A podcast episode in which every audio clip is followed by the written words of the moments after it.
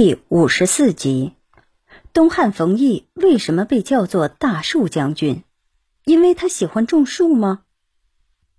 冯异是东汉开国名将，在历史上，冯异被称作大树将军，并不是因为他喜欢种树，而是因为每当将军们围在一起讨论战场上谁的功劳大时，冯异总是谦让的离开，一个人躲在大树下，不和大家争功劳。从不居高自傲，因此被大家尊敬的称为大树将军。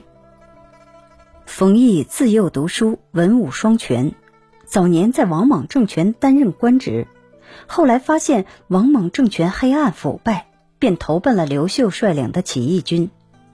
冯异见刘秀为人温和，志向远大，是一个干大事的人，于是向刘秀指出。王莽政权因为黑暗腐败，失去老百姓的信任，人民生活困苦。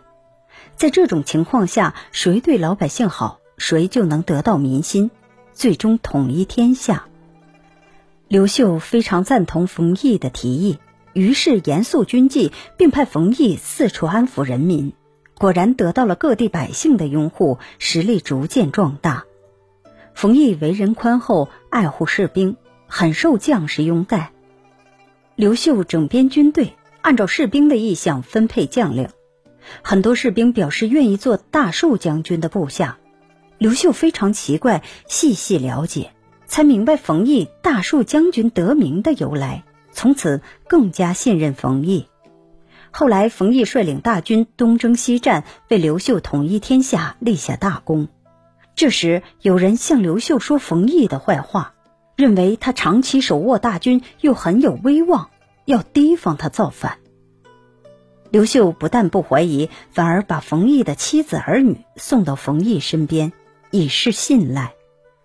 公元三十年，冯异班师回京朝见刘秀，刘秀亲自宴请冯异，并指着他向满朝大臣说：“这便是我起兵时的主簿，即官职名，负责掌管重要文书。”曾为我在创业的道路上劈开丛生的荆棘，扫出重重障碍，又为我平定了关中，即陕西省关中平原一带，是当时重要的战略要地之地。后人从刘秀说的话中提炼出了“披荆斩棘”这个成语。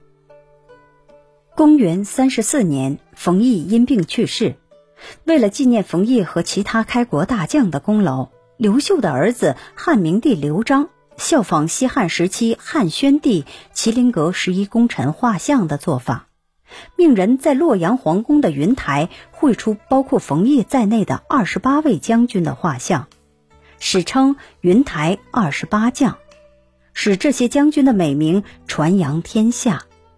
后来。唐朝的唐太宗李世民也让人绘制了帮助他打江山的凌烟阁二十四功臣。麒麟阁、云台和凌烟阁便成为历朝历代文武大臣建功立业、名垂后世的代称。您刚才收听的是《军事外交：中华文化十万个为什么》，同名图书由中华书局出版，演播。牛豆腐。